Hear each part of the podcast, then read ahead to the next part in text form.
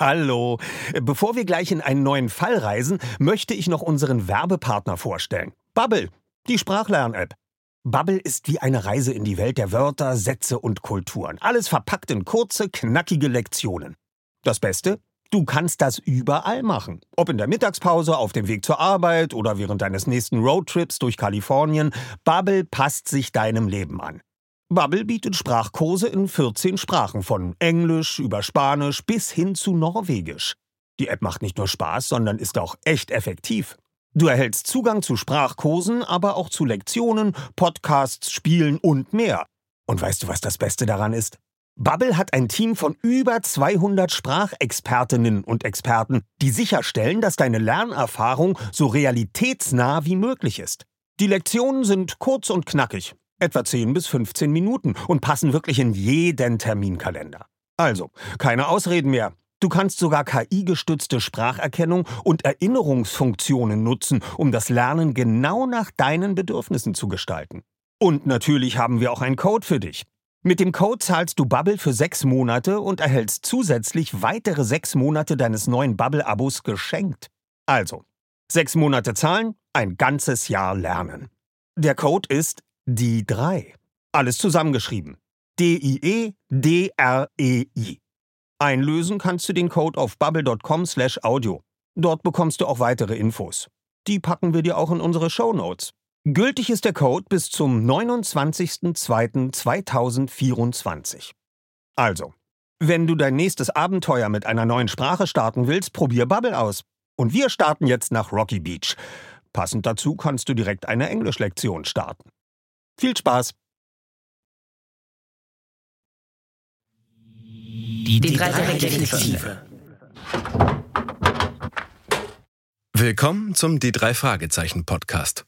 Hier beantworten SprecherInnen und SchauspielerInnen Fragen rund um ihren Die drei Fragezeichen Lieblingsfall und um ihre Beziehung zur Serie. Anlass ist die begleitende Hörbuchreihe, für die unser Gast einen drei Fragezeichen Buchklassiker nach seiner Wahl eingelesen hat. Jetzt hörst du im Interview Mighty Nguyen Kim zum Fall Die drei Fragezeichen und die rätselhaften Bilder. Hi, ich bin Martin Nguyen Kim und ich lese die drei Fragezeichen, die rätselhaften Bilder. Inklusive Gespenstern oder vielleicht auch nicht, aber vor allem, das ist das Wichtigste, mit Lösungsmitteln. Aber hört selbst. Die drei Fragezeichen. Die schemenhafte Gestalt glitt wieder auf ihn zu. Peter versuchte zu schreien. Justus und Mr. James hörten den gedämpften Aufschrei. Hilfe!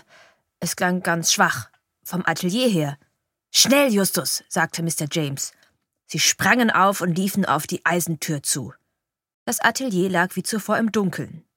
Sie hörten auch keine weiteren Laute von drinnen, als sie an der Tür angelangten. Mr. James zog in fliegender Hast den Schlüssel hervor und verfehlte erst einmal das Schloss. Endlich fand er das Schlüsselloch und schloss auf. Er riss die Tür auf und stürzte in das dunkle Atelier. Licht, Justus! Dort an der Wand, bei der Tür! Justus fand den Schalter und knipste das Licht an. Das Atelier war leer. Mr. James und Justus liefen zum Schrank. Drinnen saß Peter immer noch auf dem Fußboden. Er hatte die Augen offen, wirkte aber wie betäubt.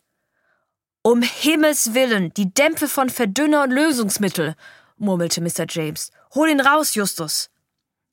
Zusammen halfen sie Peter auf. Dem zweiten Detektiv waren die Beine eingeschlafen, und Justus und Mr. James mussten mit ihm auf und ab gehen, bis sie wieder gut durchblutet waren. In der frischen Luft im Atelier bekam Peter bald wieder einen klaren Kopf. Mann, sagte er, ich konnte einfach nicht wach bleiben. Aber ich habe das Ding gesehen, etwas Unheimliches, wie ein Gespenst. Da! rief Justus.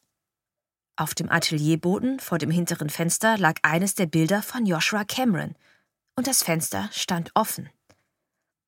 Das war das Gespenst. Peter überlief ein Schauer, und dann setzte er sich auf die Bank nieder, als hätte er einen festen Halt nötig. Dann schilderte er, wie das Gespenst mit den Bildern auf und ab geschwebt war. Ja, es war tatsächlich jemand hier drin, sagte Justus, aber ein Gespenst war das nicht. Es will mir nicht einleuchten, dass ausgerechnet ein Gespenst an Joshua Camerons Bildern Interesse haben soll. Ich weiß aber genau, dass ich ein Gespenst gesehen habe, sagte Peter eigensinnig. Hör mal, Peter, wir wollen doch vernünftig sein. Du warst halb eingeschlafen und betäubt von diesen Lösungsmitteldämpfen. Du hast hier irgendjemand gesehen und ihn für einen Geist gehalten. Und wie wäre der Kerl reingekommen? Fragte Mr. James. Nur ein Gespenst hätte durch dieses Fenstergitter schlüpfen können. Und wir haben niemand gesehen, der an die Ateliertür kam. Also ist er auf anderem Weg hereingelangt, sagte Justus. Er sah sich gründlich im Atelier um.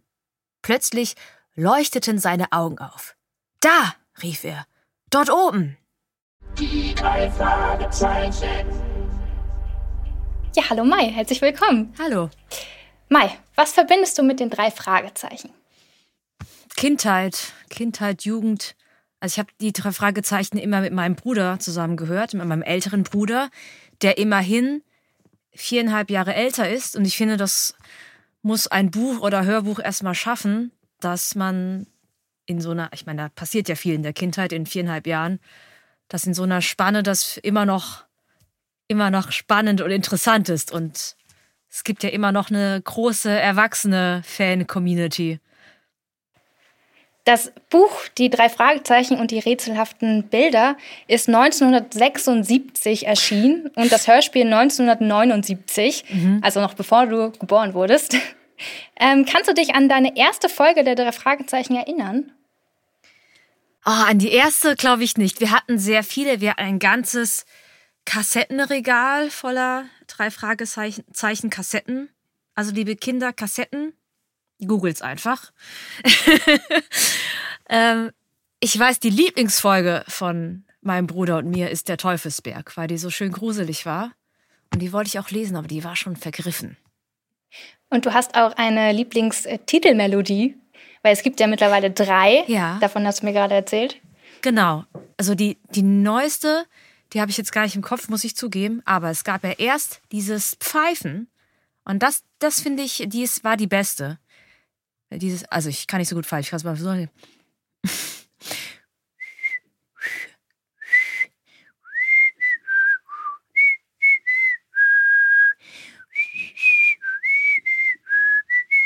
Das, die, die war sehr schön. Und dann kam dies, die drei Fragezeichen, Justus Jonas, Peter Shaw, Bob Andrews. Ja.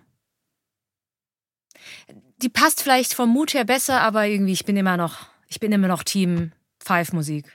Ich finde ja, wenn du liest, klingst du so ein bisschen wie der junge Justus Jonas aus den Hörspielen. Das können ja die Fans gerne mal überprüfen. Äh, mit welchen von den drei Detektiven kannst du dich am ehesten ident- identifizieren? Ist es vielleicht sogar Justus Jonas? Ich glaube, jeder will sich mit Justus Jonas identifizieren, oder? Also er ist ja ganz offensichtlich der, der Beste oder der Coolste. Aber ich fühle auch Bob.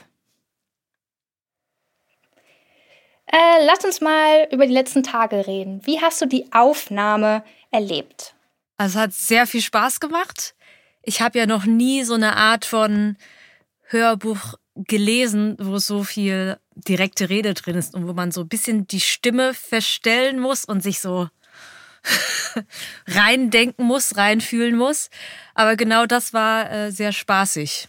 Und sehr, äh, sehr spaßige mh, Formulierungen hier und da. Also man merkt, dass es ein älterer Text ist.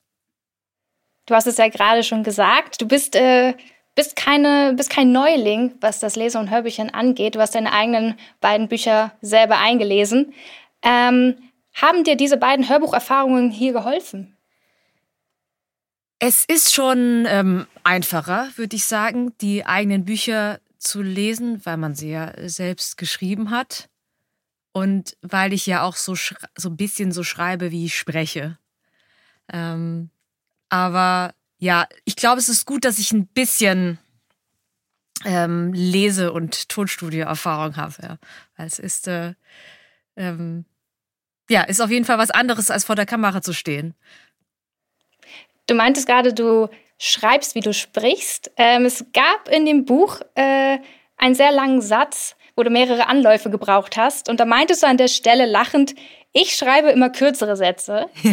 äh, hast du dich da auf deine Skripte für MyLab bezogen?